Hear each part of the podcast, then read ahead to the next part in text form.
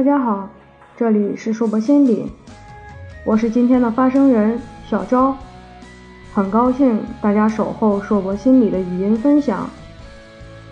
本期我们分享的主题是世界杯来了，你嗨起来没有？二零一八年，四年一届的世界杯来了，你准备好了没有？本次俄罗斯世界杯。是世界杯历史的第八十八年中第二十一次赛事的举办，很多中国球迷喜悦振奋，奔走相告。一个世界杯，大家会发现朋友之间的关联紧密了很多，因为朋友三五相约去喝点小酒，看场球赛，或者去一些球迷的聚集地里，和周围的人。认识的、不认识的，一起品球论球员。进球的激情时刻下，桌子一拍，酒杯一撞，畅快。这时，认识不认识的都无所谓，球赛关联了你我他。因为赛事基本上在中国时间十二点左右，一点就可以看完。凌晨两点开始的比赛不是很多，冠亚之争、三四名之争都在十一点左右，不用太熬夜，也让这次的盛会受到了更多中国球迷的喜爱。中考、高考完的学子们也可以好好享受比赛，让考完试紧绷的状态缓解缓解。这次。我们邻国老大哥俄罗斯举办的赛事，我们作为友好的小兄弟，当然要支持一下。本次是世界杯历史上第一次有中国人成为护旗手，贵州丹寨县的六名小旗手第一次出现在世界杯开幕式的舞台上。当然，环看卢日尼基球场的四周，你还会发现蒙牛。Vivo 等驰名的中国品牌，我们对球赛、对老大哥的支持，当然也少不了财力方面。这是个玩笑，不过这确实是第一次中国的品牌大批进驻比赛场地的展览板上。这是以为世界杯，这是以前世界杯很少出现的现象。这次的世界杯，俄罗斯这个大金主。据官方的预测，投入了一共六千八百三十亿卢比，而实际投入估算已经超过了八千亿卢比。金主批的这些资金里还不包括造价高昂的新球场和其他的基础设施。听到这里，大家是不是会想，这么大的投入，不怕掏空家底儿？No。纵观近几次全球盛会，德国世界杯、日韩世界杯、巴西世界杯，包括南非世界杯在内，举办过世界杯的国家，不管投入多少，都只挣不赔。全球球迷的盛会，这样的吸金能力，四年见一次，就是俄罗斯啤酒都应该已经掀起了一个热销浪潮。让我们想想，夏日的晚上，你会想到什么颜色？那么再想一想，世界杯的狂欢夜晚，你又会想到什么颜色？如果这个问题问球迷的话，大部分人应该都会想到球场的绿色，或者啤酒的黄色吧。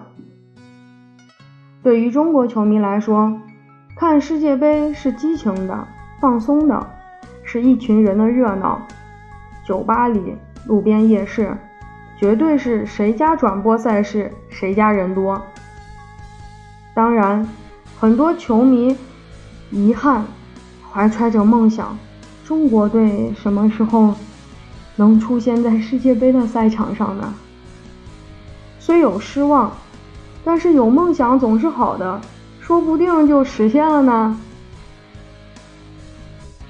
六月十四号的开幕式，世界足球巨星罗纳尔多、英国流行天王罗比、俄罗斯著名音乐家、歌唱家加利弗林娜等，在卢日尼基的球场上与八万名球迷互动狂欢，掀起了开幕式的高潮。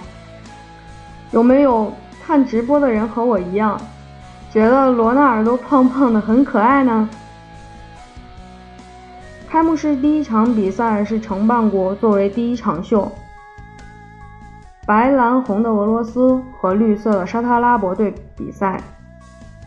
作为本次世界杯世界杯排名第三十一二名和三十一名的球队，估计大家也觉得比赛应该没有什么意思。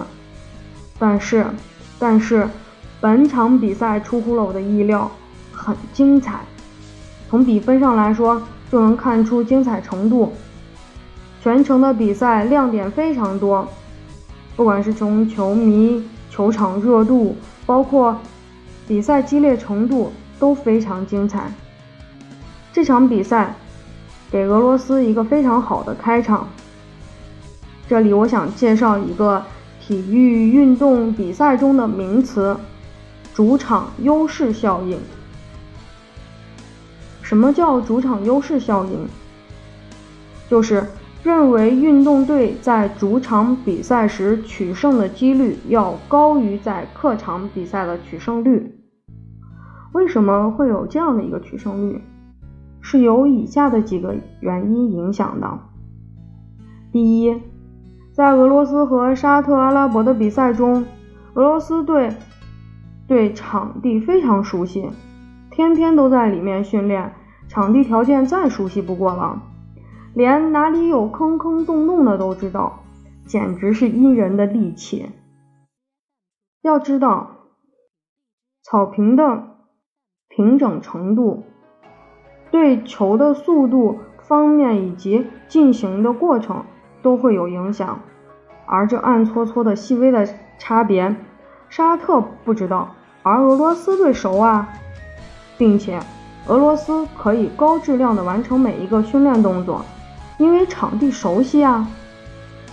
本场比赛中，针对沙特的习惯特点，狠狠的俄罗斯狠狠的压制了中场，不管是有球无球，嗯的对人的，嗯的看人或者贴身的防守，还是对场地的控制，都建立在俄罗斯熟悉球场的基础上。第二点，在世界杯的一个月里，所有的球队除了俄罗斯都是远道而来。那么，俄罗斯队不必经历长时间的旅途颠簸，可以得到充分的休息和锻炼，以逸待劳。一个月的征战，对于球迷每天都有比赛非常开心。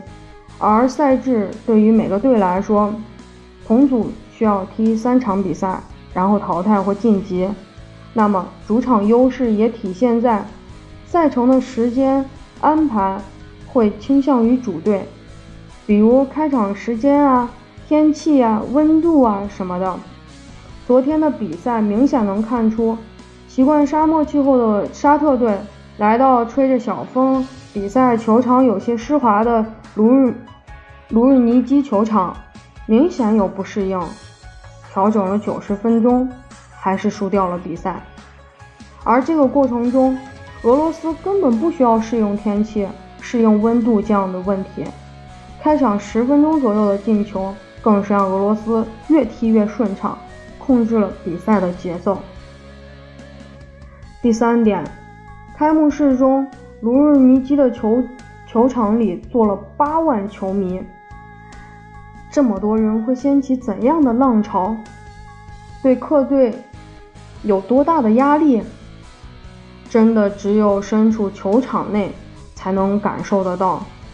试想一下，俄罗斯每进一个球，球迷就会疯狂的呐喊助威，那么斗志一定是非常高昂的。就算球迷和球迷之争也是非常占优势的。假如哪个粉丝扰乱了主场氛围，安保会第一时间处理，把你拖出去。而且百分之八十的酒场呃主场球迷气势如虹啊。对于客队的球员来说，踢球的时候，虽然会自动过滤掉一些声音，但是声音的传播无孔不入。声音大到无法过滤的时候，就不是你不想听就听不见那些场边的嘘声、倒彩声、干扰声，心中不免会有压力，导致竞技状态的受到影响。在主场粉丝的重压之下，可能连裁判都会受到干扰，偏向主队的。第四点，主场。经常会来一些重量级的人物观战。昨天，俄罗斯普京大帝亲自致开幕词，坐在席上，和沙特的领导人、足联主席从头到尾的观看了比赛。也不能说俄罗斯的第一场出色发挥没有普京大帝关键的影响。有趣的是，每当俄罗斯队比赛进球后，画面直播的画面都会切换给普京大帝这三人。普京眼角带笑，努力保持嘴角不上扬，摊摊开双手，一耸肩，表示我也没有想到进球了，淡定淡定。但是他的动作表情总让我联想到，他或许是想说：“你看进球，so easy。”以上的几点说明了主场优势效应。据有效数据统计，过去十年中，主场球队的胜率几乎和五十年前乃至一百年前一模一样，而且同一项目的主场优势是相同的，与比赛地点无关。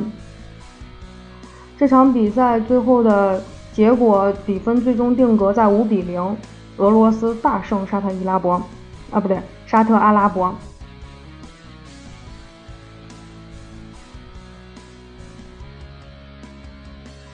世界杯的到来让我格外兴奋。其实，我们主要分享的其实是世界杯的色彩，不过。今天分享，我们聊到了一个体育运动心理学的名词，叫主场优势效应。如果你恰好听到了我的分享，恰好你也和我一样喜欢足球，是个球迷，我们可以一起约着在西呃路边撸个串儿，喝点小酒，看场足球呗。我是小昭，我在西安看球，之后。分享会和大家一起聊聊世界杯的颜色之类的主题，欢迎大家一起一起参与讨论你喜欢的颜色，你喜欢的球队的颜色。这里是硕博心理，无论你在哪里，世界和我陪伴着你。本期分享就是这些，再见。